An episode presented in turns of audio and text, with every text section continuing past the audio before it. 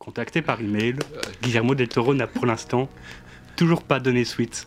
Ouais, euh... C'était une interview de Jean-Pierre Jeunet, interprétée par François Damien. Merci. Est-ce que vous sentez le seum? Non, on a dit pas de foot.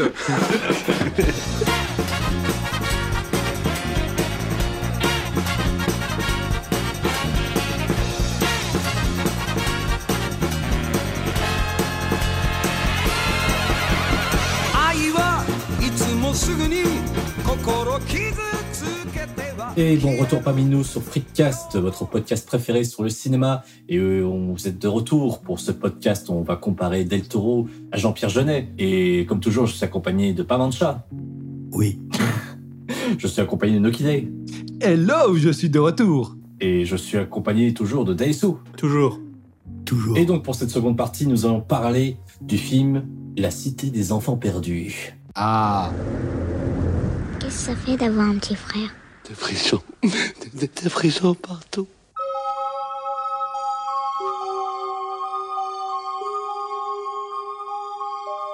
Ouh, ça fait peur.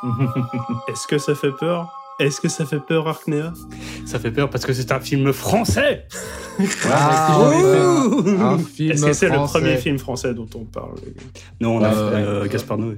Ah, c'est vrai qu'on avait tout à fait. Mais bon, si- n'empêche que si j'avais regardé euh, lors de mes 6 ans, je pense que j'aurais eu peur. hein, ce film, il y a eu deux trois moments un peu flippants quand même. Mais bon, euh, du coup, bah, du coup, euh, de quoi est-ce que ça parle euh, Quelqu'un peut faire un résumé? Euh, Moi, je vais faire un résumé. C'est moi qui ai, qui ai proposé de, de parler de La Cité des Enfants Perdus. Donc, euh. Alors, La Cité des Enfants Perdus est le deuxième film réalisé par Jean-Pierre Jeunet. C'est le deuxième film qu'il a réalisé, mais en fait, il a co-réalisé avec son compère euh, Marc Caro. Euh, qui à la base est auteur de BD et qui par après est retourné à être auteur de BD, de ce que j'ai compris. Et euh, ce film, c'est aussi le, le dernier qu'ils co-réalisent ensemble.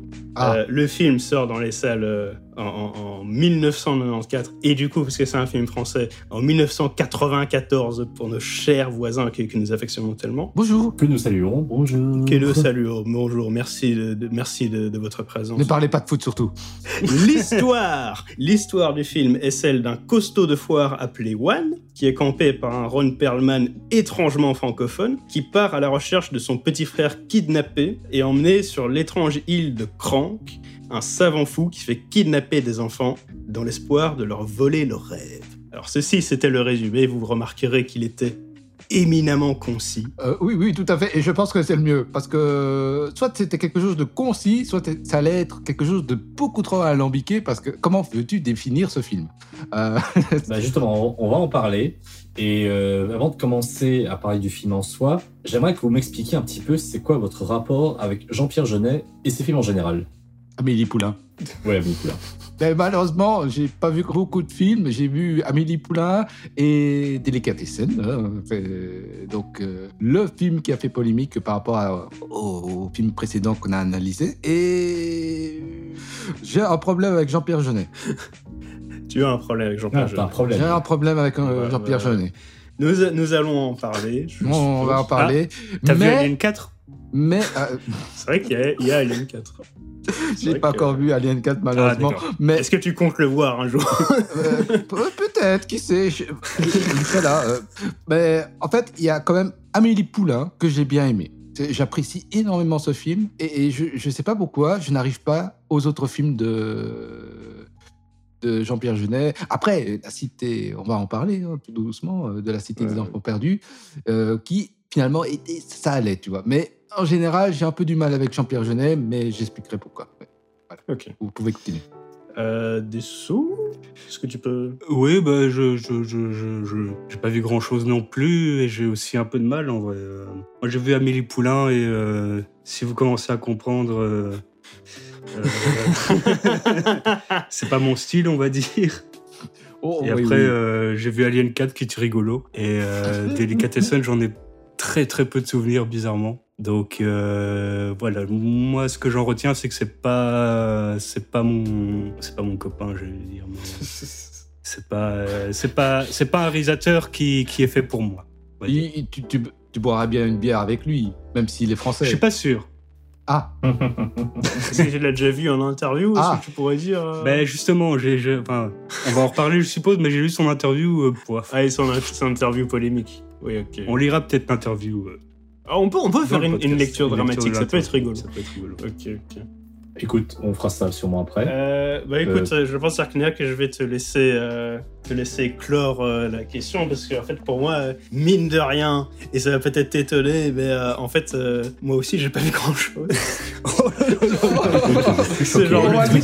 Attention, on- les gars, on va se faire critiquer dans les commentaires. Maintenant, il y aura un gros fan de Jean-Pierre Jeunet. Il va nous dire Ouais, ben, c'est quoi ces gens-là euh Non, non, mais en fait, je vais t'expliquer pourquoi j'ai pas vraiment vu euh, beaucoup du, du travail de jeunesse. C'est que, en fait, j'ai eu un peu l'intuition en voyant la, la Cité des enfants perdus, qui était le, le premier film de jeunesse que, que j'avais vu. Ce qui m'intéressait le plus dans ce film-là en particulier, et euh, dans Delicatessen que j'ai vu par après aussi, c'est plus euh, l'univers, en fait. Euh, un peu ce ton noirâtre, macabre qu'il y a dans, dans, dans cet univers. Et oui, bref, jaune, et on se comprend. Le ton un peu, un peu, euh, Noirâtre, jaunâtre. oui, c'est ça. Euh, et de ce que j'ai compris, bah, c'est quelque chose qu'il a complètement abandonné une fois qu'il s'est désolidarisé de son compère euh, Marc Caro, qui, qui était apparemment celui qui apportait en fait cette dimension de noirceur au-dessus d'un ton un peu, un peu sarcastique et un peu Humanoïde associé, on peut le dire. Oui, c'est Oui, un, oui, un oui, auteur c'est- de BD pour resituer. Oui, oui, oui, c'est ça. C'était un auteur de BD euh, semi-expérimental. Oui, qui, Euh. donc, euh, qui a édité quelques bandes dessinées euh, chez l'éditeur Humanite Associé, qui est réputé pour faire quand même de la bande dessinée punk français. Bah, En- de la bande dessinée de science-fiction, mais oui, effectivement, un peu punk, un peu, un peu violente et un peu souvent sombre. Enfin, pour donner une idée, c'était, euh, on en a parlé dans le, le- le podcast euh, quand on a parlé de Dune. euh, je pense qu'on a un peu mentionné Jodorowsky, qui a beaucoup travaillé aux humanoïdes associés. Donc voilà, finalement, c'est presque plus cet aspect-là de, de sa carrière qui, qui m'intéressait personnellement. Et donc, bah. pff, oui, tout simplement, euh, le reste, euh, je n'ai pas vraiment eu euh, encore le, le, le- le- La révélation. pas, j'ai de pas foudre. vraiment eu encore le coup de foudre du reste de son travail et du coup, oui, je me suis pas vraiment intéressé. Est-ce que ça vaut le coup de s'intéresser à, à ce, à ce travail quand on s'intéresse à un aspect qu'il délaisse plus par après? Voilà, je pense euh, il faudra que je m'y intéresse un jour parce que le- bref. Après, tu as, tu, tu as vu, euh, tu as vu Alien 4. Le 4, euh, C'est rigolo, hein Oui, je, Hein je l'ai vu. Oui. J'ai dû le voir en entier, oui. Enfin, ça, ça... Je les suites d'Alien. les, les suites d'Alien, c'est très simple, j'en aime aucune. Donc euh, voilà, c'est, je, je crée les Alien, polémiques pas- pas euh, dès le parce départ. y a- ils, ils sont classés, tu vois.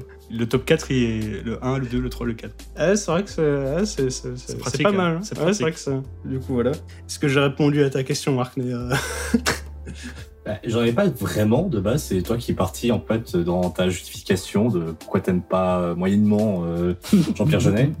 C'est toi qui moi, été J'ai pas parti dit que j'aimais, j'ai pas dit que moyennement, j'ai dit que, que c'est, c'est- ça, Ça m'intéresse, un peu moins, quoi. Euh, ce qu'il y a par après. Bah écoute, je vais être très clair. Moi, Jean-Pierre Jeunet, je n'ai aucun souci avec. Je, je l'apprécie euh, correctement. C'est-à-dire que bon, euh, qu'est-ce que ça veut dire? Ça veut dire que c'est pas une référence ultime que j'ai, mais non. Oui, ça veut dire que tu l'aimes moins que Del Toro, quoi. Bah, ouais, si je devais comparer, ouais, euh, sûrement. Mais, mais Jean-Pierre Jeunet, je trouve qu'il a, il a vraiment un côté assez unique hein, dans le monde du, du cinéma. Et il a, il a son univers, il a ses, sa façon de faire. Et bah, franchement, moi, parmi les films que j'ai vus, Ami Poulain, je pense qu'on est tous d'accord pour dire que c'est vraiment. euh, enfin, La pièce maîtresse. bah, c'est son plus connu, c'est celui que je préfère. Euh, T'as des Delicatessen que j'aime beaucoup aussi, euh, qui est très chouette. Euh, si t'es des enfants perdus, on va, le- on va en parler. Un long dimanche de fiançailles, euh, franchement, je le trouve très beau. Et Alien 4, euh, euh, Et Alien 4, disons que je le trouve hmm, pas impossible à regarder. C'est compliqué. C'est- Je le trouve pas horrible, mais je, je ouais, donc clairement, c'est pas mon Alien préféré. Quoi. C'est et c'est tellement différent des autres aliens, donc ah, c'est spécial. Et C'est lequel ton alien préféré? C'est le deux. Oh, Ah, oui. le fameux 2. Ouh. Et on va dire que parmi les films que j'ai vus et que j'aime pas de, de Jean-Pierre Jeunet, t'as Micmac et Attiré d'Arigo que bon, je trouve. euh, Est-ce que ça suit avec Danny Boone? Ouais. Ouais. Ah oui Euh, euh, Oui, c'est vrai que je l'avais vu ce film. Oui, j'ai oublié de, de- de le citer. Mais du coup, moi, ce que j'aime beaucoup chez Jean-Pierre Jeunet, c'est il a vraiment une- un monde très poétique, euh, très. Et ça, c'est vraiment, je pense, la seule fois où je peux le dire, mais j'aime beaucoup son côté très français finalement. Il a un côté. Pff, c'est peut-être con à dire, mais côté accordéon, voilà, un peu chauvin, voilà, on montre un peu le quotidien des gens. Très montre- français ou très parisien? Non, plus français quand même. Plus français, Plus français que parisien, je pense. Enfin, pff, bah, est-ce que c'est que ça dépend des films Il y a, des côtés- il y a peut-être un côté parfois un peu plus parisien, un côté un peu plus. Peut-être un dans Amélie Poulain. euh, Oui, mais, euh, mais- Bah, Long dimanche ça, bon, c'est- un côté très. Oui, ok, Amélie Poulain, oui, Euh, mais, mais- chauvin, mais hein, dans, voilà. dans, dans Delicatessen ou dans La Cité des Enfants Perdus, Ouais, c'est ouais, beaucoup, vois beaucoup moins euh, parisien. quoi. Ouais, voilà. Mais bon, voilà, donc euh, très français. Bon, je trouve que ça, bah, il le fait bien. Je sais pas si c'est un vrai avis de dire ça, mais c'est des films français comme j'aurais peut-être plus en voir. Voilà, c'est quand les gens disent film français, qu'on pense un peu plus au film de Jean-Pierre Jeunet. Mais bon, Bah, ça reste quand même un pilier de, du cinéma français, point de vue du film de genre, je pense. Mhm. Euh, du coup, on peut passer à ce qu'on a pensé du film. Hein. Écoute, euh, donc La Cité des Enfants Perdus. Je sais pas si quelqu'un veut commencer. Alors, La Cité des Enfants Perdus est un film atypique, créé par un mec qui travaille chez les humanoïdes associés et un fan de marionnettistes. On obtient forcément un sacré mélange de genre et de style. Raconté comme une épopée assez discrète, l'histoire nous montre à travers les yeux d'un enfant un univers steampunk aux allures macabres. On a l'impression que les idées euh, sont tirées vraiment d'un rêve du réalisateur, tellement qu'elles se chevauchent de manière à la fois cohérente, c'est assez surprenant, et, et organique. L'idée que les enfants jouent par exemple le rôle d'adultes, euh, ou les séries d'action en chaîne euh, qui viennent un peu euh, rendre euh, les scènes un peu bur- burlesques, mais ça accentue en fait le côté un peu comédie. Donc je ne sais pas si ça a été voulu, mais en tout cas, on sent quand même que le réalisateur et que son comparse hein, a voulu vraiment se faire plaisir et donner des allures quand même euh, joyeuses et féeriques. Donc euh, on a aussi euh, voilà des acteurs assez sympathiques. On, se on retrouve un peu avec euh, l'équipe type que Jean-Pierre Jeunet adore de collaborer. On a aussi un acteur américain qui, on ne sait pas, il s'est perdu là à travers les ruelles et il parle très bien français, même s'il a encore son accent très américain. Pour l'anecdote, il a, il a pris euh, ses lignes phonétiquement. Oh, bah, il s'en sort très bien. euh. Donc, c'est pour ça qu'il garde encore fort son accent. hein. Oui, on sent que voilà, le mec, il l'a appris un peu sur le tard. hein. Et euh, donc, moi, je, franchement, j'ai pas grand chose à dire par rapport au film. C'est une vraie réussite en matière de décor, hein, en matière d'accessoires. Ça foi- foisonne d'idées euh, visuelles et franchement, ça donne vraiment un ton très frappant. C'est un film qui finalement nous marque. C'est en général un film qu'on voit euh, quand on est euh, en famille, euh, qu'on a sûrement vu durant notre enfance. Et forcément, il y a ce côté vraiment qui te marque. Quoi. Il y a- un visuel teinté de- d'expressionnisme allemand, de cartoon. euh, tous les influences viennent d'un peu, peu partout. J'aurais pu, voilà, très clairement, décrocher si la narration aurait été alambiquée, beaucoup plus compliquée. Et je suis content que finalement l'histoire reste une histoire simple. Franchement, voilà, c'était une bonne surprise parce que à la base, Jean-Pierre Jeunet, euh, j'ai toujours des difficultés à regarder ses films, donc je, déteste très loin son style. Moi, j'approuve totalement euh, ce qu'il fait, mais il est vrai que euh, j'ai un peu des fois du mal à rentrer dedans parce que des fois c'est un petit peu trop long. Je trouve qu'il devrait un peu accélérer justement ce qu'il veut dire. Dans, dans ses scènes euh, et dans l'intégralité de son histoire. Je suis assez d'accord sur ce que tu dis à propos de la découverte de l'univers. Franchement, euh, moi, c'est pour ça que, par exemple, j'aime beaucoup le début euh, où tu découvres justement ce- cette ville, euh, voilà, les antagonistes, tout. Et je vais me dire un truc, euh, vraiment, la scène d'intro dans la ville comme ça où tu découvres justement le, bah, le, le personnage de Rupperman. Mhm, mhm. Ça m'a fort fait penser sur le moment au jeu Fable, euh, notamment Fable 2. Je sais pas si tu vois, si t'as déjà Oui, oui, oui, jeu. oui, tout à fait, oui. Voilà. Dans l'ambiance, t'avais un côté fort, je trouve, euh, vieux jeu des années 2000 comme ça. Et euh, du coup, j'ai un peu vérifié parce que je me suis dit vraiment, ça ressemblait vraiment à quelque chose que j'avais déjà vu. Et effectivement, t'as un jeu sur PlayStation 1 qui a été fait à partir de- du film. Et euh, bah, je trouvais que ça s'y prêtait bien, justement. Ah, Donc, Ok, ça, je, ça, je savais pas. Euh, ouais, c'est Ouais. intéressant. je sais pas si le jeu est bon, mais franchement, je trouve que bah, bah, il y, a- il y a de quoi faire. Franchement, je me, je me verrais bien de- en train de jouer comme ça et de naviguer dans ces rues. Ah oui, ça s'apprête vraiment à, à un univers de, de jeux vidéo et je dirais même que ça, j'ai pas vérifié, mais ça m'a fait beaucoup penser à un jeu vidéo français qui était euh, Dishonored. Je trouve qu'il y a un petit côté euh, ouais, c'est vrai. dans les vrai. villes, dans le côté un Tout peu à fait, ouais, ouais. euh, Ah, c'est le côté un peu steampunk aussi hein, qui renforce Oui, aussi. beaucoup le côté. Tout à fait. D'ailleurs, euh, bah, le film, même encore maintenant, sur certains points, est assez, euh, assez novateur. Bon, déjà pour l'époque, tu as plein de techniques euh, qui ont été utilisées pour le film, euh, notamment avec euh, des, certaines images de synthèse ou le côté euh, avec les marionnettes aussi, euh, qui était voilà, qui était assez novateur. Et bah, ne serait-ce que l'univers, finalement, pour les films européens, c'est très rare d'avoir des, des films avec un univers aussi Bah, aussi ancré, tu vois, dans un monde qui n'existe pas. Même, même dans, un, dans, dans, dans- le cinéma mondial en général, j'ai l'impression que, que, enfin, comme disait Noki Day, cet univers en particulier est franchement atypique, en fait, parce que je pense Ouais, qu'il est, il clairement. est, il est véritablement tapissé de- de- d'un esprit un peu franchouillard qui est plutôt appréciable, je trouve. Mm. Alors, en fait, en fait ce, enfin, ouais, ce que je trouve de, de- de formidable dans la, la Cité des Enfants Perdus, et c'est aussi pour ça que j'ai choisi de, de- de le proposer à notre panel d'experts, n'est-ce pas? Oui. C'est qu'en fait, je trouve qu'il trouve vraiment bien un équilibre euh, qui est très important, je trouve. J'ai envie de de nouveau piquer un mot à Nuki Day. Je qualifierais vraiment d'organique Oui, un équilibre très organique entre euh, imaginer un monde complètement euh, désolidarisé du monde réel, un univers qui se complaît mais dans un imaginaire complètement délirant, qui fourmille de détails. Je veux dire, dans, dans chaque scène, t'as bien une idée, euh, un nouveau concept euh, qui est présent à l'écran. Et en même temps, il arrive à rendre cet univers franchement palpable en fait. Palpable pas seulement dans le sens de la qualité des décors ou de comment, euh, de comment le cadre et comment la réalisation met les, décors et cet univers en valeur. Je pense que c'est aussi, euh, aussi une question de point de vue, en fait. C'est aussi une question de comment l'univers du film agit et, influence euh, les personnages. Oui, ben justement, je te rejoins et en fait, je rebondis sur quelque chose que j'ai dit par rapport aux séries de réactions en chaîne qui en fait représentent très bien en fait le style euh, l'univers parce que euh, quand je dis organique, c'est voilà, c'est foisonnant d'idées, mais à la fois ces idées ont des relations quoi, ils sont réactifs.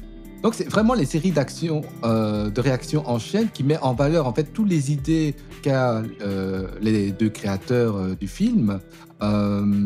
Donc chaque élément peuvent avoir une réaction par rapport à un autre événement et finalement on découvre en fait l'univers grâce à ça, à- au fait que tout soit connecté. On est un peu comme dans un système de Dark Souls où finalement tout est un peu connecté et c'est ça qui le rend vraiment organique et vivant, c'est toutes les idées sont reliées en fait. Et hmm, Je te rejoins complètement dans, dans ce que tu dis, mais euh, pour moi, quand je parlais des choses qui se relient, je voulais probablement plus parler des personnages plus que des les, petits concepts et les petites idées. Évidemment, tous ces concepts ont euh, une incidence sur, euh, sur cet effet-là, mais en fait, je pense que dans ce film, spécifiquement, quelque part, les personnages, même si on peut les, les considérer comme, comme farfelus, peut-être un peu en dessous pour certains, peut-être un peu plus discrets, un peu plus unidimensionnels, je pense que c'est au final à travers eux, en fait, qu'on peut se projeter dans cet univers et qu'on peut se mettre à y croire, tu vois. ouais, C'est ouais, pas ouais. vraiment euh, la question de combien de tonnes de, de- de patines on fout sur le mur qui compte, tu vois. C'est plus euh, l'idée que pour une fois, les gars, ils ont créé un univers qui se sentait vraiment cohérent et pas seulement comme un décor, tu vois. Euh, à, travers oui. leur, Mm. euh, à travers leur personnage. Et je suis sûr qu'il y a énormément d'éléments du décor ou des personnages ou des réactions, pas, je veux dire des personnages qui ont un rôle dans cet univers, qui n'ont pas encore été euh, analysés, mais je suis sûr qu'il y, a- plein d'éléments comme ça euh, qui finalement euh, sont cohérents et ça se sent en fait que c'est cohérent, qui, ont en tout cas un rôle euh, qui, qui a eu un avant et un après. Et d'ailleurs, c'est quelque chose de très difficile à mettre en place euh, dans un film. C'est quelque chose de très difficile à mettre en place dans un film, mais quand on arrive à le faire, souvent ça donne des. Et ça marche Bah oui, ça, ça a toujours marché. Enfin, euh, je Mhm. pense, je pense au-delà de, de la cité des enfants perdus, on peut euh, penser par exemple au travail de Terry Gilliam euh, sur des films comme Brasil ou. euh, Oui, oui, oui. Voilà, ce sont des univers qui obéissent à leurs propres règles, oui, mais euh, au-delà de ça, le truc est assez bien écrit pour que les personnages te servent d'avatar en fait. Oui, d'Avatar, oui. Bah, et de porte d'entrée à cet univers et à, à son fonctionnement. Ouais, et d'ailleurs, euh, moi, je suis sûr que l'auteur, c'est pour ça que l'intérêt de mettre des jeunes acteurs, donc euh, des, des jeunes personnages, euh, Bah, des, enfants. des enfants, très clairement, et l'idée d'avoir dû euh, faire ça, voilà, c'était dans, dans l'intention du, du réalisateur, parce que on peut voir un peu l'univers comme si ça a été un peu conçu par des enfants, en fait. Mais euh, conçu par des, à la fois par les rêves d'un enfant et par aussi le cauchemar des, des enfants. En plus, ça parle de rêves et de cauchemars. Donc tout est un peu en relation, les thématiques sont en relation, sont à la fois apparentes et en sous-texte. Et ça, c'est vraiment bien fait aussi, de ce côté-là. J'aimerais bien entendre. euh, J'aimerais bien entendre euh, soit Dessous, soit Tarkner. Mais- je- je les écoute attentivement. C'est pas que je suis pas vraiment d'accord avec vous, c'est que je vois pas vraiment ce que vous dites en fait. C'est-à-dire, là où vous voyez un univers cohérent et cohésif, moi je vois un truc assez bordélique. euh, C'est un petit peu un dans bordel. tous les sens. c'est le paradoxe euh, de, du bordel organisé, Ouais, sûrement. Mais C'est- qui, qui est euh, propre à l'artiste. hein. Moi je le vois plus comme bordélique que cohérent, si tu veux. Après, on vit nous-mêmes dans un monde assez bordélique, donc euh, dans un sens, Oui. Oui, enfin là, c'est un autre. bah, je, je sais pas, ça, ça dépend de à quoi tu te rattaches. Parce que, enfin, moi, je- moi, en fait, je, je vois cet univers. Je pense que tu as raison, il est bordélique. Parce qu'effectivement, il y a énormément d'éléments. Et c'est de là que vient le, le côté euh, action, réaction, euh, répercussion de- dont parlait euh, Nuki Day. Mais euh, moi, je parlais des personnages qui demeurent le centre névralgique du truc qui te permet de pas être euh, non plus complètement paumé dans la surabondance de détails. Ouais, mais j'ai des- Après- j'ai des, problèmes avec les personnages aussi. ouais. Bah, mais c'est, À mon avis, ça doit être plus de là que Mm. vient, le, que vient ton Mm. problème. alors. Oui, parce qu'en en fait, ça, ça casse ou ça passe, hein, les personnages. hein. Oui. un parti pris, hein, les personnages. Ça, je l'avoue. Bah du coup, je peux alors euh, peut-être dire ce qui me dérange un peu avec le scénario. Vas-y, vas-y. Honnêtement, j'aime beaucoup le début, mais je trouve que dans les entours du milieu, le film traîne un peu. Je sais pas si c'est un truc euh, qu'on ressentait Ah, aussi. si, si, si, si, si. Moi, moi, moi, euh, je sais pas si je l'ai dit dans mon avis personnel, mais ça a été un peu dur au, au milieu parce que je trouvais que, en fait, c'est ça le problème que j'ai avec Jean-Pierre Jeunet. Il traîne trop sur les détails des fois. Mais je trouve qu'en général, justement dans les films de Jean-Pierre Jeunet, ça ne gêne pas trop. Mais là, je trouvais, euh, et c'est pour ça, je pense aussi qu'on avait beaucoup de mal à résumer le film, c'est que c'est-à-dire qu'en fait, au début, tu as un objectif quand même assez clair, et vers le milieu, bon, on, on fait deux trois détours qui, bon, sont pas forcément très utiles. Bah, est-ce que tu peux être euh, spécifique et comme ça on est. euh, Bah, c'est-à-dire que l'objectif de, de One, finalement, c'est de retrouver son petit frère. Ouais, d'accord? Mhm. Mais ce qu'il y a, c'est que bon, t'as as ce moment de- dans le film où bah finalement bah il va se bourrer la gueule dans, un bar à putes. euh, ensuite il y a un autre personnage qui intervient, t'as le personnage avec les puces qui intervient et du coup euh, bon t'as as la relation avec euh, Miette qui, qui se développe. Mais bon le petit frère du coup on l'oublie pendant un moment je trouve. Mais c'est ça, peut-être le problème du milieu dans le film, c'est que en fait, euh, et là j'avoue que même le film euh, reste quand même cohérent malgré ça, c'est que finalement il a aucun indice pour retrouver euh, son petit frère. Donc de côté, c'est un peu normal qu'il soit complètement perdu dans cette Oui, ville. mais- euh, et- Puis, puis, enfin aussi, j'ai envie de dire à partir de ce moment-là, c'est vrai que peut-être ce- cette partie aurait pu être un peu plus concise. Peut-être ça aurait été un peu plus dynamique, mais euh, je pense, enfin c'est pas comme si comme s'il se passait rien non plus pendant cette période où il, il ne se remet pas sûr, à chercher activement son, son petit frère. Enfin peut-être il se passe moins de choses euh, techniquement parce qu'il y a moins d'action, mais il y, a- il y a quand même, euh, il reste qu'il y a des relations qui se créent euh, malgré tout Ouais. entre One et Miette, Mais donc c'est pas comme si. Mais je pense que l'un des problèmes aussi, c'est que peut-être, à mon avis, il y a peut-être un peu trop de personnages. Et du Mhm. coup, bon, c'est pas que t'as pas le temps de t'attacher. Ils sont tous très uniques et tu, tu les reconnais très facilement, ça y a pas de souci. Mais je trouve que bon, entre One et la, les sœurs siamoises, bon, par exemple, voilà, t'as pas beaucoup d'interactions, ce qui fait que bon, quand ils s'affrontent euh, à la fin, bon, je trouve que c'est pas hyper impactant parce que bon, bah, ils se sont à peine vus, ils se sont à peine parlé. Je sais même pas si à un moment, non, bah, Oui, mais c'est pas leur confrontation qui, qui doit avoir de l'impact, c'est la confrontation entre les, les sorciers moi et Miette. euh. oui, c'est vrai. Mais même entre elles, finalement, je sais pas s'il y a eu tant que ça d'interaction, mais ouf, oui, d'accord. Bah, surtout qu'en plus, enfin, ça après, ça on en a parlé dans le, le podcast d'avant sur la forme de l'eau, c'est que bon, c'est un conte, donc euh, t'as pas besoin d'avoir des, des passages si complexes que ça, mais. euh, C'est un peu facile hein, de euh, dire ouais, c'est un conte, donc c'est. Ouais, ça mais a pas ouais, sais, ça- mais- ça peut être c'est- simpliste, euh, nous des exemples. mais bon, après, euh, plus Mais bon, tard. là par exemple, ce que c'est que bon, euh, les sœurs siamoises, leur objectif c'est d'avoir du pognon. L'objectif de, de One c'est de retrouver son petit frère. L'objectif du Saint Fou c'est d'avoir, euh, de faire, euh, de faire des rêves. Donc voilà, enfin déjà si on prend ces quatre personnages, voilà, c'est leurs euh, objectifs sont très très simples. Mais, mais disons que parfois ça traîne un petit peu. Après, c'est pas grave, hein, je dis pas ça forcément comme une attaque, c'est juste que j'ai juste trouvé. Il y avait des moments peut-être un peu longs qu'on aurait peut-être pu un peu raccourcir pour faire un truc un peu plus direct. Par exemple, pour à nouveau comparer la forme de l'eau, la forme de l'eau est déjà beaucoup plus rapide dans son exécution. C'est un peu plus, euh, voilà, on, Ah. on a des objectifs plus Mm, clairs et mm, on va mm, directement plus vite à l'action. Mais c'est Jean-Pierre Jeunet aussi, on prend beaucoup plus son temps dans ses films. Je, je voudrais mettre un petit détail qui est fort lié Oui. en fait à la production. euh. La grosse différence, c'est quand même, on a deux types de productions qui sont très très très différentes. En Amérique, ils sont en général parfois 5-6 monteurs à regarder le film en boucle pour savoir quelles sont les choses à enlever, à rajouter. euh, s'il faut, c'est pas le même formatage, on va dire. Et je pense que ce qui a comme avantage avec la forme de l'eau, c'est que c'est quand même formaté pour que ça soit efficace, qu'il n'y ait pas une seule seconde pour qu'on s'ennuie. C'est le but Oui, bah, des productions enfin, américaines. Alors que là, avec la Cité des enfants perdus, ben, on a une production beaucoup plus artisanale, beaucoup plus d'auteur, et donc forcément, il y a beaucoup plus de liberté au niveau du montage, et finalement, les maîtres qui sont au montage, euh, bah, c'est- les réalisateurs. Et finalement, euh, ils ont sûrement fait le montage par la suite et il n'y a pas eu beaucoup de retours, de regards critiques. Ils ont voulu conserver euh, la base euh, telle quelle. ils n'ont pas voulu rechipoter là-dedans. Donc, Oui, Ouais, c'est- même ça, enfin, euh, finalement, je, je trouve pas ça plus appréciable que dans la, la forme de l'eau, où effectivement, euh, tu, je pense que je l'ai je l'ai vaguement abordé euh, quand on en a parlé la dernière fois, mais euh, tu sens le, le côté un peu, euh, ça rentre dans les standards euh, hollywoodiens, où effectivement, comme dit Noki Day, on perd pas une seconde. Qui part, je me dis, c'est pas, c'est pas forcément un problème non plus de perdre un peu Oui, de non, temps.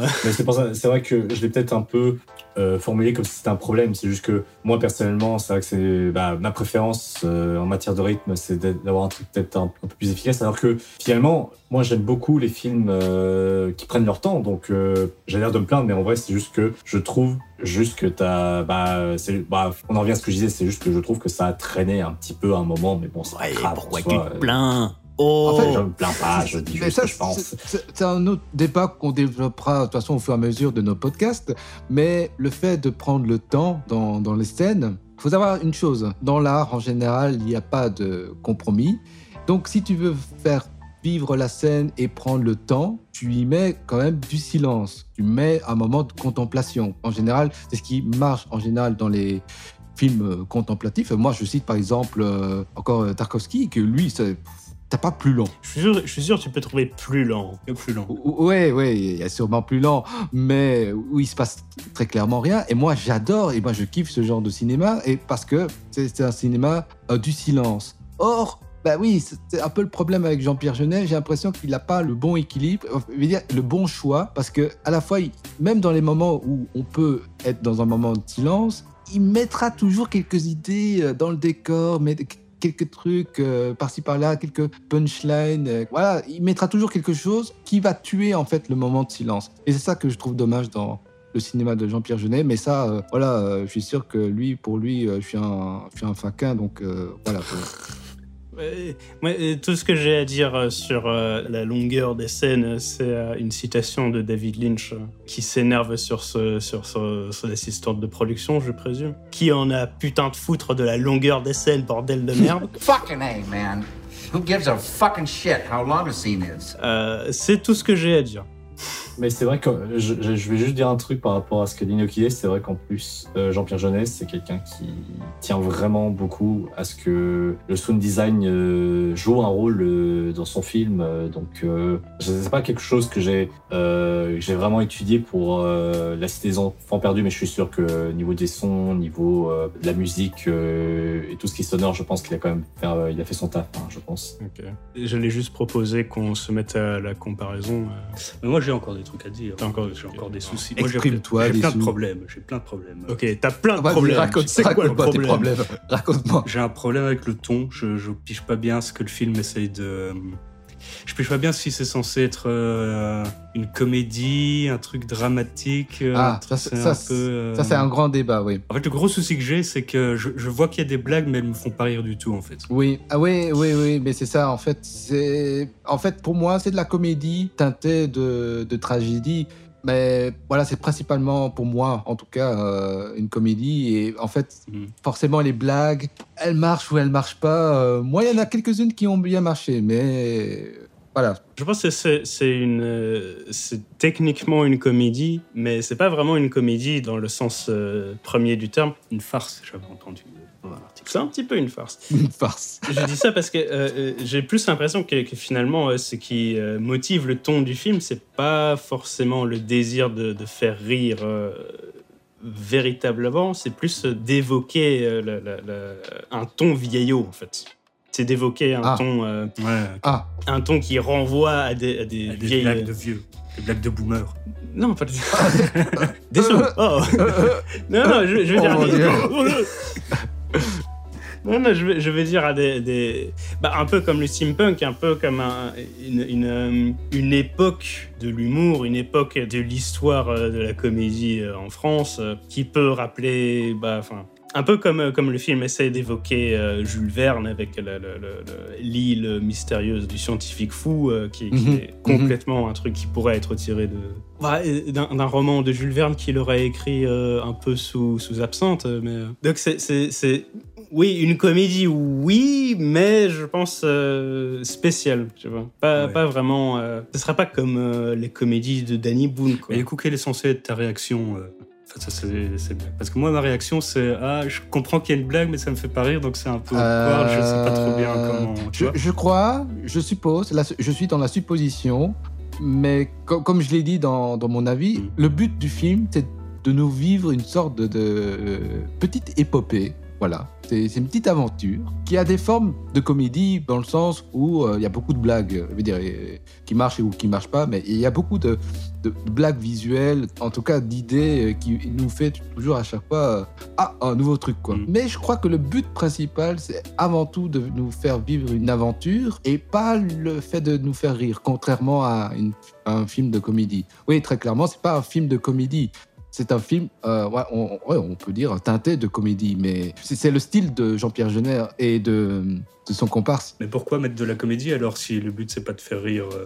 Parce que, parce que moi, ça m'a plus gêné qu'autre chose en fait. Je, ça m'a plus. euh, Ben, pour rendre justement la lourdeur de l'univers plus légère, peut-être. Mais finalement, juxtaposer le ridicule avec des trucs très sérieux, ça, c'est une technique quand même assez, assez répandue. hein, dans un sens, c'est quelque chose qu'on utilise souvent pour renforcer justement les côtés plus tragiques. Mais pour que le côté tragique fonctionne, il faut quand même qu'il y ait un côté plus léger derrière qui montrait que bon, les gens sont pas non plus H24 euh, dépressifs. euh, voilà, tu vois, c'est un côté.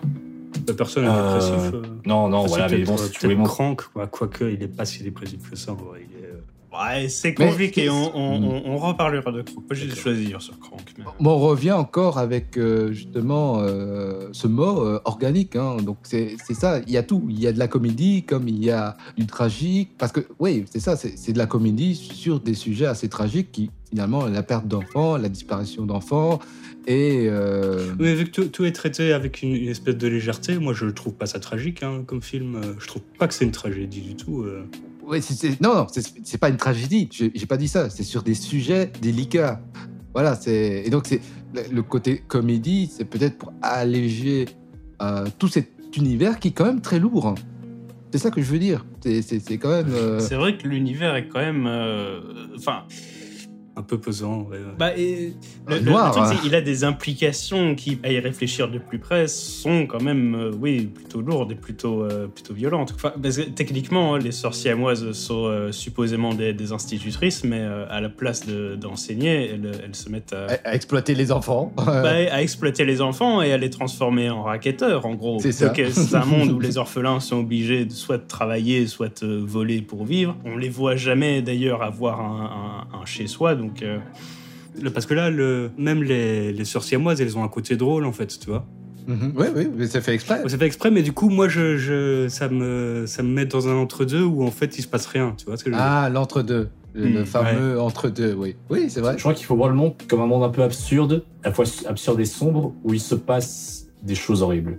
Pour moi, ça se rapproche plus du film d'aventure, enfin une petite aventure. Hein. C'est, ça reste au niveau de, de petits individus qui restent dans leur petit village. Donc, euh, rajoutez à ça que je pense que de toute façon, un film où t'as une cervelle qui parle, faut pas non plus le prendre totalement au sérieux, je pense. Oui, je sais qu'il faut pas le prendre au sérieux, mais, euh, mais je peux pas le prendre comme un complet délire non plus, mais je, tu vois ce que je veux dire? Mais après, je vois, je vois ce que tu veux dire. Mais c'est vrai que bon, moi, c'est pas un truc qui m'a dérangé. Ouais, après, c'est c'est mon... re- Mais je pense que tu- je pense que toi, ça ce qui t'aurait peut-être plus euh, plus, c'est quelque chose qui assume un genre vraiment, qui assume un genre bien particulier qui qui reste finalement. Mm. Ou alors qui gère mieux le, le mix des deux, quoi. D'accord. Ah, Ah, et comment il aurait pu faire? Non, parce que je suis, je suis pas Attention, fermé euh, au, au mélange Jean- des genres non plus. Jean-Pierre, il peut euh. nous écouter, hein.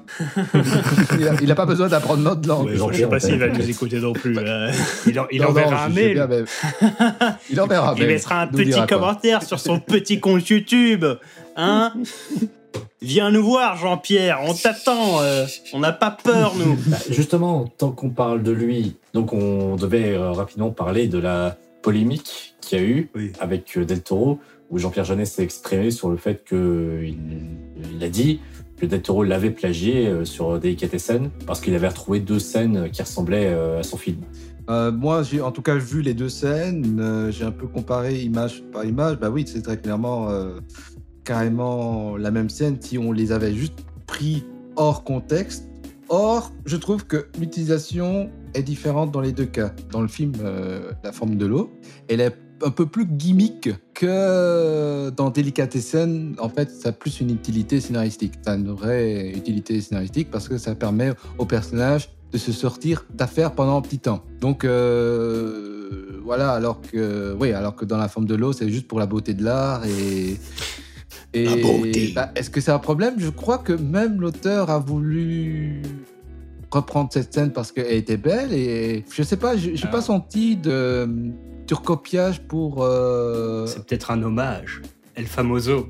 Et vu que ça rentre dans le gimmick, que ça n'a pas d'utilité scénaristique, bah oui, bah, c'est- l'hommage. Mais après, euh, c'est pas moi qui fais l'avocat de Jean-Pierre, donc euh, il saura se débrouiller sans moi. Donc euh, je, je pense que ça n'était pas dans les mauvaises intentions, le Guillermo del Toro. Et en plus, s'il l'a recopié, c'est parce qu'elle a trouvé la scène belle, donc c'est autant plus de, de qualité à donner à Jean-Pierre Jeunet. Donc euh, moi, si on me copie une scène que moi j'ai créée, euh, moi ça me ferait plaisir, quoi. Enfin, de ce qu'on a lu de, de la lettre, euh, apparemment, c'est pas vraiment que Jeunet était énervé euh, d'avoir été plagié, c'est plus qu'il disait Mais enfin, euh, mais enfin, Guillermo, je fais pas, euh, mais ça ne se fait pas, mais tu es pourtant quelqu'un Ah, quand de même, il y avait un peu de sel. hein. Et C'était passif-agressif à mort, mais. Ouais, mais c'est parce qu'il a peut-être eu euh, l'Oscar du meilleur film aussi. hein. Ouais, peut-être. Peut-être, enfin, euh, aussi. Euh, Est-ce que vous seriez chaud de faire une petite imitation de Jean-Pierre Jeunet euh, en train de, de répondre à l'interview? Va bien falloir. Hein. Oh mon dieu. va bien falloir. Ah, bah. Euh. Euh, mais juste euh, moments criminel intéressants. de, de ne pas l'offrir à Oh. notre audience. Attention les pouces rouges. hein. Juste pour reconstituer, donc euh, l'histoire c'est que Jeunet a vu, euh, A vu la forme a de vu la forme de l'eau et du coup euh, il s'est dit oh et il a envoyé un mail enflammé. Faut- Et là il s'adresse euh, à Ouest France euh, et il raconte son histoire. Ouais, c'est ça. Joint par téléphone, Jean-Pierre Jeunet nous explique avoir vu la forme de l'eau et écrit un email au réalisateur mexicain. Je lui ai dit, tu as beaucoup d'imagination, beaucoup de talent. Pourquoi aller piquer les idées des autres? Il m'a répondu, on doit tout à Terry Gilliam. Selon lui, il ne vole rien aux autres. C'est Terry Gilliam qui nous a tous influencés. Mais bien sûr, quand il pique la scène du couple, assis au bord du lit, qui danse avec les pieds, avec la comédie musicale en arrière-plan à la télé, c'est tellement copié-collé de Delicatessen qu'il y a un moment où je me dis qu'il manque d'amour propre. Dardenne sort de ce corps. On m'avait prévenu avant d'aller le voir. Tout le monde m'avait parlé de la fabuleuse histoire d'Amélie Poulain. Reprend Jean-Pierre Jeunet. Effectivement. Effectivement. Il y a un petit côté au début, avec le peintre, l'appartement, la jeune fille un peu candide. Mais c'est surtout Delicatessen. Oh mon dieu. Ce qui est en plus gênant, poursuit le réalisateur français. c'est qu'elle n'a pas vraiment d'utilité dans la forme de l'eau. C'est un peu gratuit. Aller abîmer la scène de quelqu'un d'autre pour ça, c'est dommage. Allez abîmer la scène, quoi. C'est déjà vieux, Delicatessen. C'est passé dans l'histoire. Et sous ce prétexte, on peut se servir et recycler. Maintenant, je n'en fais pas non plus à quelqu'un nerveux, parce qu'il vaut mieux être piqué qu'ignoré. Je ne vais quand même pas attaquer pour plagiat, ce n'est pas mon esprit. Mais Guillermo a assez de talent pour ne pas faire ça. Jean-Pierre Jeunet concède d'ailleurs avoir lui-même emprunté des scènes à d'autres réalisateurs, mais sans s'en rendre compte. Même la salle de bain, même la salle de bain de Delicatessen, elle était déjà dans un vieux Laurel et Hardy. Je n'ai réalisé que des années plus tard en le voyant. Donc, Guillermo pourrait très bien dire que ça vient de là. Il est évident qu'il avait Delicatessen en tête. J'ai compris ce qu'il faut que je fasse pour avoir du succès. Je dois voler Guillermo del Toro en train de me Ok, voler. par- Ok, parfait. Contacté par email, Guillermo del Toro n'a pour l'instant toujours pas donné suite. Ouais, euh... à la réaction. Donc euh, voilà, voilà. C'était une interview de Jean-Pierre Jeunet, interprétée par François Damien. Est-ce que vous sentez le seum? Non, on a dit pas de foot. On a dit Mais- pas de foot. eh, Honnêtement, je vais être honnête, je trouve que Jean-Pierre Jeunet a peut-être un peu abusé là sur le, sur le sujet. Peut-être. un Mais je trouve ça rigolo. Ouais, mais Vas-y, il- ouais, bah. Il y a eu un peu de l'émotion là sur Ouais, le coup, mais bon, ça peut se comprendre, ça peut se comprendre. Mais, mais- je pense que Jean-Pierre Jeunet, euh, chez lui, ça passe peut-être encore un peu mal le fait qu'il est plus ou moins euh, un peu banni d'Hollywood. Enfin, banni, non, mais disons qu'il n'y aura plus de succès là-bas, à mon avis. Moi, moi, je dis en tout cas, euh, qu'est-ce qu'il doit dire euh, les musiciens euh, à chaque fois ils, ils frappent deux trois notes et hop, t'en as 10 000 euh, de musiciens qui copient les mêmes notes, tu vois. Donc voilà, Ah, c'est de toute façon, c'est un débat sans fin. non, c'est un débat sans fin. Mais du coup, du coup, euh, moi, ce qui m'intéressait justement, c'était de, bah, de voir un petit peu euh, les ressemblances qu'ont les deux réalisateurs hein, euh, sur ce film, parce que je pense que Jean-Pierre Jeunet et Del Toro, ils ont quand même des points communs, ils ont des manières d'exprimer leur univers un peu de façon similaire. Et du coup, je pense que c'est intéressant de voir dans les thématiques ce qui revient, notamment, moi, il y a trois thématiques que j'ai repérées qui se retrouvent dans les deux films, La forme de l'eau et les enfants, La cité des enfants perdus. C'est l'aspect conte, les monstres et les opprimés. Donc, euh, je sais pas si quelqu'un euh, a envie de. Moi, je dis qu'ils sont tous les deux de gauche. Ouais, bon, ça. euh, bah, oui, oui, mais c'est, mais c'est intéressant. C'est vrai que c'est intéressant pour le côté où il part des opprimés, parce que bon, euh, bon, Jean-Pierre Jeunet est connu pour avoir, pour caster des gens avec des gueules. Voilà, euh, bah, c'est pour ça qu'il a pris Ron Perlman. Voilà, c'est le côté, euh, il a un faciès quand même euh, très intéressant. Del Toro, il a pris aussi hein, des gens, voilà, avec euh, moins des gueules cassées, mais des gens quand même avec, euh, bah, c'est un background, voilà. Et le côté, euh, je prends une femme hispanique, un noir, euh, bon, je, je représente un homosexuel, voilà, donc euh, bon, t'as de la représentation, c'est intéressant. Et en fait, Euh, ce qui relie surtout les deux réalisateurs, c'est Ron Perlman. C'est vrai. Oui, oui. Ouais, j'ai- envie. Euh... Parce que Arkner, en fait, parlait du casting euh, de gueule. En fait, je sais pas si vous avez remarqué, mais euh, en tout cas pour moi, la gueule qui est la plus marquante dans euh, La Cité des Enfants Perdus, ce n'est pas du tout euh, Ron Perlman. Euh, c'est euh, Crank, en fait, c'est le méchant. Oui, Ouais, c'est bah, il fait très bien le savant fou euh, allemand, hein, je trouve. Il a le côté très flippant. Ouais. Du coup, en fait, je- déjà, je tiens à souligner euh, l'incroyable tête Oui, de l'acteur oui. euh, qui, qui est Daniel Emile Fork, qui, est- qui euh, Très belle tête. Et je, je crois que c'était vrai que les enfants pleuraient sur le C'était tournage. probablement pense que réel, oui. Il n'y avait pas de. et, Ouais, euh, oui, oui. Oh mon dieu. Et en fait, euh, ça m'amène à, à- un peu approfondir un certain aspect de La Cité des Enfants Perdus, qui me fait me dire personnellement que je trouve ce, ce film quand même un peu plus complexe que La Forme de l'eau, Euh, un peu plus, euh, bah, un petit peu plus profond en fait. Dessous n'est pas convaincu. Si, si, euh, ça, je, ça, je- Ah, d'accord. C'est- ben, ça, je pense. euh, enfin, C'est pas très compliqué en même temps. je peux, Oh, je peux, oh, je peux suite, élaborer euh, sur le, sur le sujet pour un peu éclairer vos lanternes. euh. En fait, euh, le personnage de, de Crank, concrètement, c'est un véritable archétype. C'est complètement un archétype du, du savant fou, du savant cruel qui s'adonne à des, des expériences euh, complètement inhumaines sur des Oui, enfants. en qui a d'ailleurs qui a d'ailleurs Oui. un accent, alors que bon, euh, en soi, c'est une expérience du, qui sort de Prouvette, donc il n'y a aucune raison qu'il y ait un accent, à part le fait que c'est un archétype. Alors, la raison, c'est parce que euh, Daniel Emile Fork euh, est originaire de Moldavie. je Ah, ça d'accord, mais en soi, il il dans le film, il n'y a pas de raison. Il n'y a pas de raison à part que c'est un accent cool. Oui, Donc, quelque part, hein, tu peux.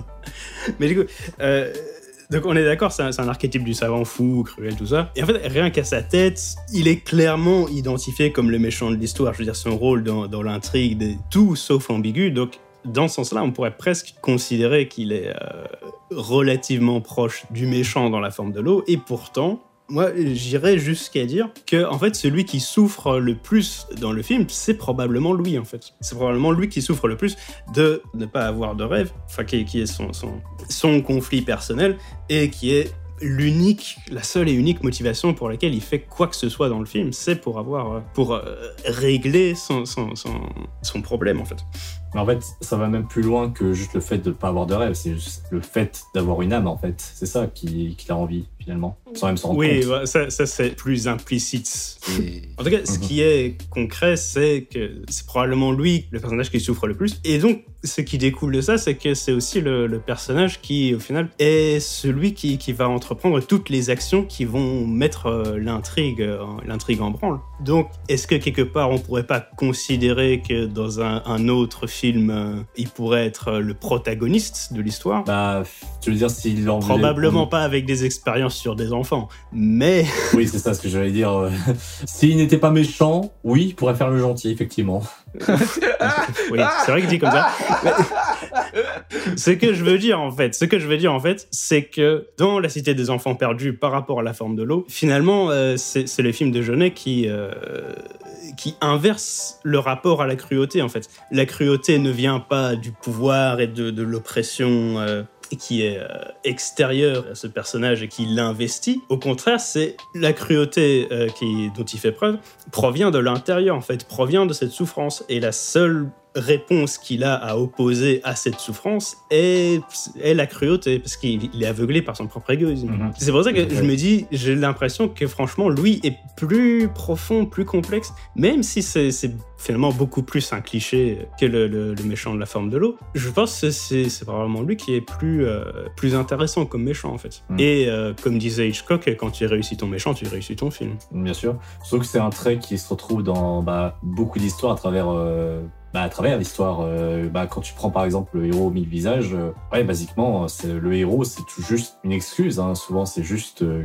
un personnage que tu suis à travers des aventures qui évolue certes, mais finalement, le méchant, c'est souvent le, le personnage qui a le plus, euh, bah, qui a le plus de background, qui a souvent le plus euh, de choses à exprimer. Euh, pas nécessairement, euh, ça dépend. Pas mais- forcément, pas, pas forcément. Et en plus, euh, dans les, les histoires du héros aux mille visages, c'est pas forcément les actions du méchant qui, euh, qui mettent la, la, la situation euh, en marche. En tout cas, ça Mm. peut être les, Mais- les actions du méchant indirectement, parce que le méchant est euh, la, la Oui. personnification de. Bien sûr.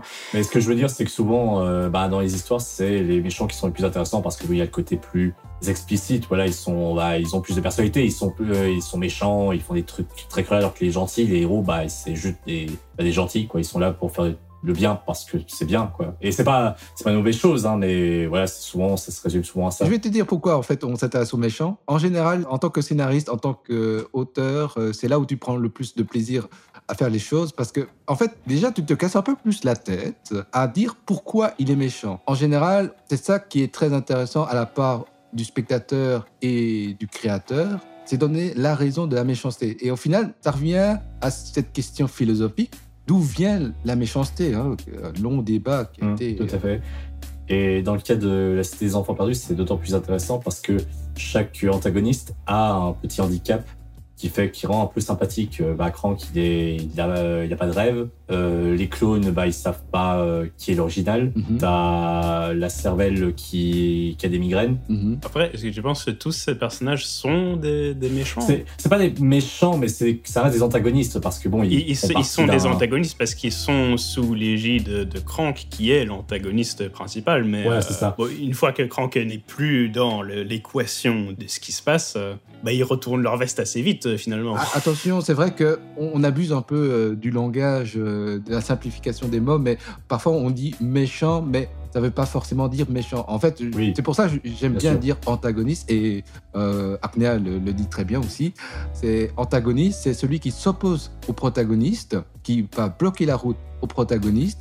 Ça veut pas dire qu'il est méchant, il va juste bloquer la route, et c'est tout. C'est ça.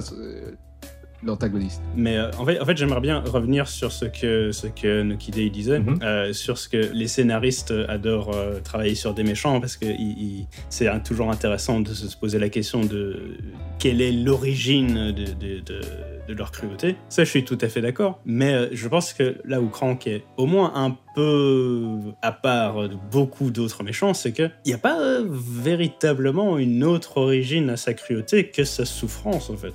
Il souffre et malheureusement, il est aussi, euh, il est aussi égoïste. Et les deux amènent à sa cruauté et amènent à son, son, son total manque d'humanité. Ouais, mais c'est ça qui rend intéressant le personnage, c'est que finalement, il est méchant, mais il a des raisons justes, c'est ça. Oui. Même par rapport aux méchants de, de la forme de l'eau, là, je vois vraiment un cheminement de- du personnage où je me dis, il aurait pu, s'il s'était pas laissé aveugler par son égoïsme, il aurait pu choisir de, de tenter de, remédier à son problème d'une manière humaine, tu vois. Mais il a choisi à la place d'être cruel, tu vois. Et là, je me dis, ok, là, il y a, y a quelque chose de, il y a quelque chose d'humain derrière, tu vois. C'est vrai que finalement, les seuls vrais euh, méchants, vraiment méchants de- du film, c'est les, les sorcières moises, en défense. C'est, oui, probablement la sœur siamoise. Ouais, Peut-être parce que euh, bon, peut-être les cyclopes aussi. Oui, c'est vrai. Ouais, ça, les cyclopes. mais disons que les cyclopes, c'est Ah, encore enfin, les des hommes de sont un main. peu dans le décor. Ah non, les, les cyclopes, Oui, ils ont ça, une raison, ils veulent retrouver la vue. hein. Et donc, ils doivent travailler pour euh, justement le grand méchant. Ouais, oui, d'accord. C'est oui, ça que j'ai oui, compris, Oui, en tout cas. oui. Mm. Oui, non, oui, c'est vrai, t'as raison. Bah après, bon, voilà, ils, acceptent, euh, enfin, ils acceptent De faire le mal, euh, oui. de faire des, des- le mal. C'est ça. Du coup, qui Ouais, part, c'est un peu. Oui, c'est des antagonistes, très clairement. En, en tout cas, si c'est pas genre des gens euh, foncièrement méchants, je me dis que c'est peut-être pas des gens très recommandables euh, pour autant, quoi. Euh, euh, J'aimerais juste euh, revenir sur un des personnages, le personnage de la cervelle. C'est fou parce que j'ai vraiment l'impression que durant le film, il avait son, son objectif très personnel, il avait quelque chose qui cachait. Oui, un background. Je- mais honnêtement, je ne saurais pas dire avec certitude ce qui c'était quoi son objectif pendant le film. Non, il... j'ai jamais dit. On ne sait pas pourquoi il fait tout ça. En tout cas, euh, on peut supposer. Oui. On peut supposer des choses, mais ce serait de spoiler le film. Donc euh, voilà. euh, Bah, euh, au final, c'est presque un personnage euh, vraiment tertiaire, euh, finalement. Donc, euh, Ouais, pourtant, c'est, il est vachement intéressant, hein, c'est ça qui est dommage. bah, il est vachement intéressant. mais bah, il est intéressant parce qu'il est dans un En plus, bocal. euh, en plus, il est joué par Ah oui. Trintignant, euh, Jean-Louis Trintignant, moi j'aime bien. Mais du coup, pour revenir sur la comparaison avec la forme de l'eau, c'est intéressant de voir comment euh, la monstruosité est montrée. C'est-à-dire que chez Del Toro, t'as entre guillemets juste une inversion des valeurs, mais du coup, tu peux pas trop te permettre d'être trop subtil avec les méchants, vu que bon, ils sont censés représenter des monstres, euh, les monstres de notre société. Alors que bon, euh, dans la Cité des Enfants Perdus, t'as un côté où, euh, où tu peux te permettre d'être euh, plus subtil avec euh, tes monstres, mais bon, parce que en fait, tes monstres sont de base des monstres. Parce qu'on est censé voir comme des méchants, mais ils ont des raisons derrière euh, leurs- leurs actions, donc tu- c'est un peu plus subtil dans un Mm. sens. Mhm. Au final, ça traite euh, finalement, oui, les, les- les monstres un peu plus comme des êtres humains, où euh, Mm. ils sont, euh, enfin, ils, ils sont capables aussi de, de devenir cruels euh, cause de, de leur souffrance. quoi. Après, je, je vais peut-être un peu loin avec ça, mais j'ai l'impression que on pourrait considérer le personnage de Wade presque comme un monstre. Pas un monstre dans le sens, il est pas monstrueux, mais finalement, euh, bah, de base, il travaille dans une foire, et bon, voilà, euh, ça peut être considéré comme un monstre de foire dans Bah, un sens. ça se sent quand même qu'il est un peu un espèce de rebut de la société. Enfin, On va pas dire ça. hein. Bah, pff, un petit peu quand même. Après, je sais pas, dans cet univers euh, qui n'est pas censé être un rebut de la société, parce qu'au final, tout le monde vit dans des roulottes dégueulasses. Ouais, mais encore une fois, il fait partie de, des minorités, quoi, dans le sens où bah, il est, il est pas très riche, le pauvre. Oui, bah, c'est ça, c'est clairement, il est plutôt pauvre. Enfin, je veux dire, il travaille à la foire, donc c'est pas non plus la, la- la carrière euh, de luxe. C'est plutôt quelque chose qui est, euh, oui, en marge de la société. Et en plus, enfin, ça, je sais pas à quel point c'est vraiment euh, canon, euh, on va dire, mais euh, on pourrait interpréter que, que, voilà, ces, ces difficultés phonétiques pourraient être une espèce de. D'étrangeté, hein, tout simplement. oui, oui, je vais dire ça. Hmm, Dans la narration, euh, bah, c'est montré qu'en fait, bah, tu as cet contraste avec les enfants des rues qui sont bah, des adultes, en fait, qui sont obligés de grandir très très vite pour pouvoir euh, bah, survivre. Et tu as le personnage de Wan qui est très fort, qui dans un sens peut se permettre de rester un enfant. En fait, le seul truc qu'on sait sur lui, c'est que c'est un marin à la base. Donc bon, on peut s'imaginer des trucs, hein, mais Du coup, voilà, il représente à la fois l'innocence, mais en même temps, voilà, euh, une certaine forme de naïveté. Et euh, en même temps, je pense que le fait qu'il soit marin, c'est pour un peu justifier le fait qu'il parle pas la langue. En fait, c'est que bah, il vient pas de ce pays. Ouais, euh, Enfin, aussi le, le fait que voilà, il est, il est prompt à l'aventure. Ouais, c'est ça, oui, oui, oui. Mais du coup, pour revenir un peu à ce que tu disais aussi, c'est bah voilà, tout le monde n'est pas forcément pauvre. Je veux dire, euh, ils traînent pas sur l'or tous, mais bon, tu vois, il y, a- il y a des maisons, donc forcément, il y a des gens qui vivent dedans. Tu, tu vois qu'il y a des gens quand même euh, relativement moyens. Oui, non, ok, mais enfin, je veux dire, dans les personnages principaux. Oui, mais ça, tous les personnages principaux, c'est des, ouais, c'est des rebuts de la société. Hein. Ouais, ça c'est clairement. euh, Au final, je pense que c'est ça qui rend peut-être le truc euh, un peu plus intéressant que la forme de l'eau, si on veut parler de, de cet aspect opprimé et tout ça. C'est un film entre opprimés, en fait, où on représente pas véritablement les, les, les, les élites de cette société. mhm. Tu vois, il n'y a pas un moment où on te montre, euh, ah, c'est, c'est- ça n'oppose pas les, les, les riches et les pauvres, c'est, c'est genre les... Ça, J'ai une théorie là-dessus, mais euh, c'est très politique. Non, vas-y, vas-y. Mhm, on est habitué. Il y a une grosse différence entre les deux films, en fait, c'est qu'il y a un des films qui est tourné vers le passé et un qui est tourné vers le, le futur, euh, dystopiques. le, le progressisme. De quoi? Bah, Il y, en a- y en a un qui est dans le rejet du passé, qui dit oui, le passé, c'était quand même vachement, euh, vachement capitaliste de droite euh, avec de- des minorités qui se faisaient écraser. Tandis que l'autre, qui a plus euh, une espèce de nostalgie, d'esthétique de patine du passé, et où effectivement, il n'y a pas de. Il y a des minorités, mais euh, au final, il n'y a pas de- il y a pas d'oppresseur minorités. Ah Donc il y a deux visions euh, assez C'est- différentes. C'est vrai que si tout le monde était pauvre, il n'y aurait pas de riches. C'est pas faux. on devrait. euh, non, on- va en parler. On va en parler. Est-ce que Crank, tu pourrais pas te dire que c'est une forme d'oppresseur quand même? Parce que bon, euh, il- à cause de lui, les gens vivent dans la peur. Bon, il y a le côté, euh, voilà, il est. bah, il y a une, certaine forme de richesse qui se dégage de lui, de, de connaissances. Je pense pas dans le même sens que dans la forme de l'eau à ce moment. Non, non, non, bien sûr. Il a besoin de- d'enfants pour faire ses expériences, mais s'il n'avait pas besoin d'enfants pour faire ses expériences, il pouvait trouver un autre moyen et il, il irait pas faire chier tout le monde. Ouais, surtout qu'il oppresse aussi de base. Bah, je veux dire, c'est un gars qui est monté au pouvoir en tuant son créateur. Du coup, il a oppressé les autres. euh, je sais pas comment on pourrait les appeler, les, les expériences, tu vois. Oui, enfin les clones. euh, bah, Ouais, il pourrait être considéré comme un oppresseur, mais euh, au sein de, de sa micro-société qui est composée que de lui et de ses subalternes. Mais euh, s'il n'avait pas, comme je disais, s'il n'avait pas besoin d'enfants pour ses expériences, je sais pas s'il aurait un lien. enfin, si- chercherait à avoir une connexion avec les gens de, de la ville. Bah, c'est vrai que c'est intéressant de se dire, finalement, s'il avait pas besoin de tout ça, il ferait quoi en fait?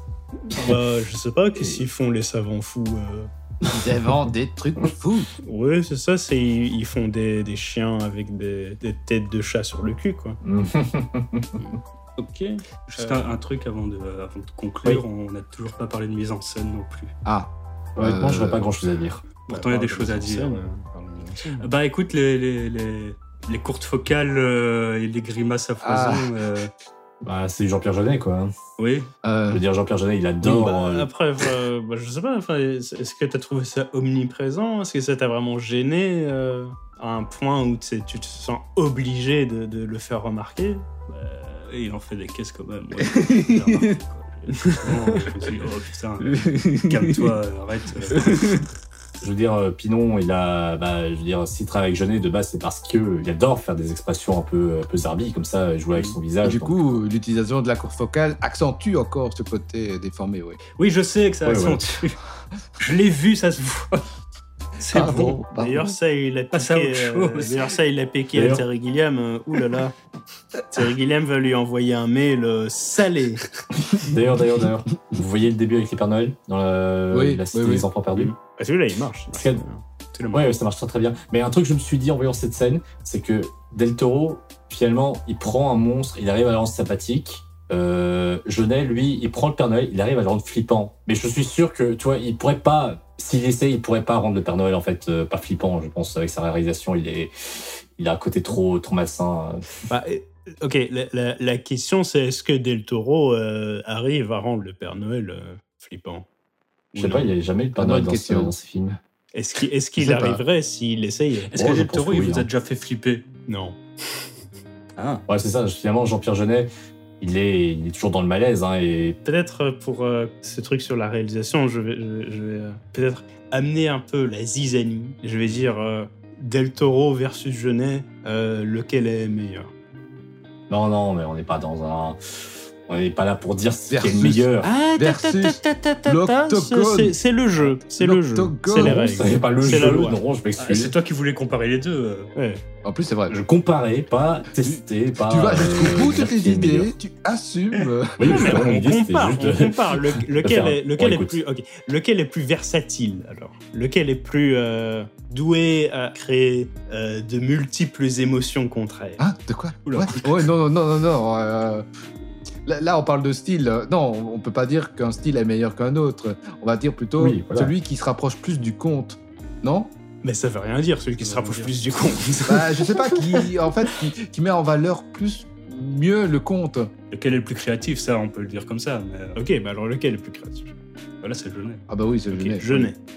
Oui. Est-ce que tout le monde est d'accord? D'ailleurs, il l'a dit dans son mail qu'il a envoyé à Guillermo del Il y a Toro. quelqu'un qui n'a pas répondu. Il y a quelqu'un qui, qui, qui ne semble pas euh, vouloir euh, se prononcer. Non, mais je m'excuse, mais je suis pas là pour faire des comparaisons. C'est qui le meilleur? C'est qui qui a la meilleure note Euh, C'est- qui qui a la meilleure? Qui a la plus grosse? Non, je veux dire, voilà, les deux ont leur mérite. Ok, bah, bah alors, je vais te reposer la, la question euh, de Oui, manière euh, respectueuse et tolérante. Lequel tu préfères? Ah, bon, voilà, ça, je préfère déjà un peu mieux. Euh, Je savais, je savais que tu C'est pour ça que Disons je t'ai que- demandé. disons que je pense que, honnêtement, Del Toro aura un style qui me parlera plus dans sa manière de faire et dans. Bah, honnêtement, je le trouve plus versatile que Genet. Hein. Euh, Honnêtement, je pense que Del Toro, il, il est capable de faire des films très très différents et parfois même plus profonds euh, que ce qu'on pourrait imaginer. Après, euh, sur le, le thème la forme de l'eau contre euh, les enfants perdus, c'est vrai que les enfants perdus a peut-être un peu plus de profondeur dans ses personnages. Ça, euh, Genet volontiers. Ok, pas de chat, à toi. Euh, je n'ai. Ok, euh, déçu. Oui, Genet, hein, j'ai j'ai dit Genet. Ok. Ah, ça dépend de quoi on parle, mais si on parle de, de créativité Eh, dans la mise en non, scène. non, la euh, préférence. On, on- on revient. on- Ah, la préférence entre les deux oh. Oui, la préférence. Euh. Celui que tu aimes le plus. Je, je pense, je pense Oui, Dessou, oui. il aime aucun des deux. Non, mais on s'en fout. Fondamentalement. Euh, Je l'oblige je- à aimer au moins un des deux. Non, je vais dire Genet quand même, parce que j'ai j'ai Ok. trouvé. En tout cas, sur ces deux films-là, j'ai trouvé celui de Genet plus intéressant que, Mhm. que le film de. Ah, mais c'est bien, c'est bien. Ok. bah. Bah, mais je pense qu'on peut lancer la conclusion là. Bah écoute, juste alors sur, la, la cité des enfants perdus. Ok, bah moi je dirais donc que c'est un film euh, bah, qui vaut le coup aussi. Hein, Euh, pareil, très bon film euh, avec euh, vraiment un univers euh, assez unique hein, dans qu'on voit pas souvent, surtout que le steampunk. Hein, franchement, euh, c'est pas un style qui est très euh, très représenté. Donc euh, franchement, si vous avez fait steampunk, allez-y. Très imaginatif et ouais, franchement avec des chouettes personnages. Donc euh, allez-y. Moi, on m'a pas demandé euh, qui je préférais. Et voilà. À qui tu Oh. préfères Qui tu préfères Et je, je vais pleurer dans mon coin. Euh, J'ai toujours un peu du mal avec la réalisation de Jean-Pierre Jeunet. Voilà, moi je préfère celui qui vole les idées aux autres. euh, voilà, qu'est-ce que vous voulez. euh. Mais voilà, j'approuve que euh, la cité des enfants perdus est, est plus dense, plus riche que la forme de l'eau. Mais je préfère la forme de l'eau que Delicatessen. Voilà. Désolé, Jean-Pierre. Ouais, Probablement moi aussi, mais euh, c'est une autre question. Là, c'est encore une autre question. Mais non, franchement, c'est une belle réussite, euh, la cité des enfants perdus. Et c'est vrai que c'est une plus grande référence que la forme de l'eau. Et voilà, euh, par rapport au film, euh, ouais, je me suis pas ennuyé. Ça m'a bien plu et je pense que c'est un peu ce- cet univers euh, riche et foisonnant. Si je devais le comparer à quelque chose, je le compare à un marais. C'est c'est moche, mais c'est foisonnant de vie. Voilà. C'est moche, mais c'est très intéressant. mais euh, oui, moi je je, je peux. vais faire la même d'abord, si tu veux. Ah, ok, d'accord. Je suis d'accord pour dire qu'il est, il, il est assez riche. Il fourmille en fait. Il y a plein, plein d'idées euh, partout, partout. Et il a un style très, très, très marqué. Du coup, euh, ça passe ou ça casse. Pour moi, ça n'a pas vraiment marché. Euh, maintenant, je lui reconnais ses qualités, euh, ses qualités euh, créatives et, euh, Ah, et qu'il a eu les Ah. couilles d'essayer. Tu vois. ah, Hmm. Oui. Oui. Hein Quoi? Comment? Après, pour moi, ça n'a pas marché parce que euh, trop bordélique, euh, euh, trop de soucis de tonalité, trop de machin, mais bon. On a tous fait une, une conclusion là? Non Ah, pardon. Vas-y. Son- je n'ai pas fait ma conclusion. Bah, Vas-y, fais ta conclusion. Ben, euh, moi, pour conclure, euh, hmm. Je pense pour bien conclure, il faut comprendre un truc sur, euh, sur, euh, comment, euh, sur ce que j'apprécie dans, dans, les films que je regarde. Ce que j'apprécie, c'est euh, un peu plus peut-être ce que j'appellerais des, des actes cinématographiques que des... Enfin, que simplement, oui, des produits finis. euh. Et ce que je veux dire par acte cinématographique, c'est un peu un espèce de, de, mélange euh, un peu contre nature du résultat, des intentions, des ambitions, des éléments réussis, des éléments ratés, des tentatives euh, et aussi, enfin oui, un peu le, contexte euh, dans lequel il a été créé, les, influences qu'il a pu avoir sur, sur le reste de, de- l'industrie. Et déjà, si je dois choisir entre euh, l'acte cinématographique de La Cité des Enfants Perdus et, celui de, de La Forme de l'eau, je pense que mon choix est fait. Je préfère, je préfère la, Cité des Enfants Perdus. Et même si, je dois considérer ce film-là dans l'absolu sans le, comparer un autre, voilà, je pense que la, la- la tentative, euh, même si, si Enfin, de nouveau, elle peut être clivante. Je pense qu'elle est tout à fait adorable et elle est, elle est- elle est tout à fait. euh, en tout cas, pour moi, elle est enchanteresque. Et je trouve que c'est un film vraiment, vraiment réussi. Et donc voilà, enfin, je suis, je suis, je suis heureux qu'il ait créé du débat euh, dans notre, dans notre petit groupe de, de joyeux larrons. Ah, Euh, Parce que, oui, bah, bah, je sais pas, j'ai trouvé la, la discussion stimulante. Du coup, euh, Bon, écoutez, là, on va vraiment conclure pour le coup. oui, oui. Euh, du coup, je dis un tout grand merci à tous ceux qui nous ont écoutés euh, pour ces deux parties. Et je vous dis à bientôt. Et en attendant, n'hésitez pas à liker, à commenter, à partager la vidéo, à faire euh, ce que vous faites le mieux d'habitude. Et je vous dis à bientôt et regardez, continuez à regarder des nouveaux films. À plus. C'est vrai qu'on n'a pas parlé du, du contexte. euh, non, on a tout parlé.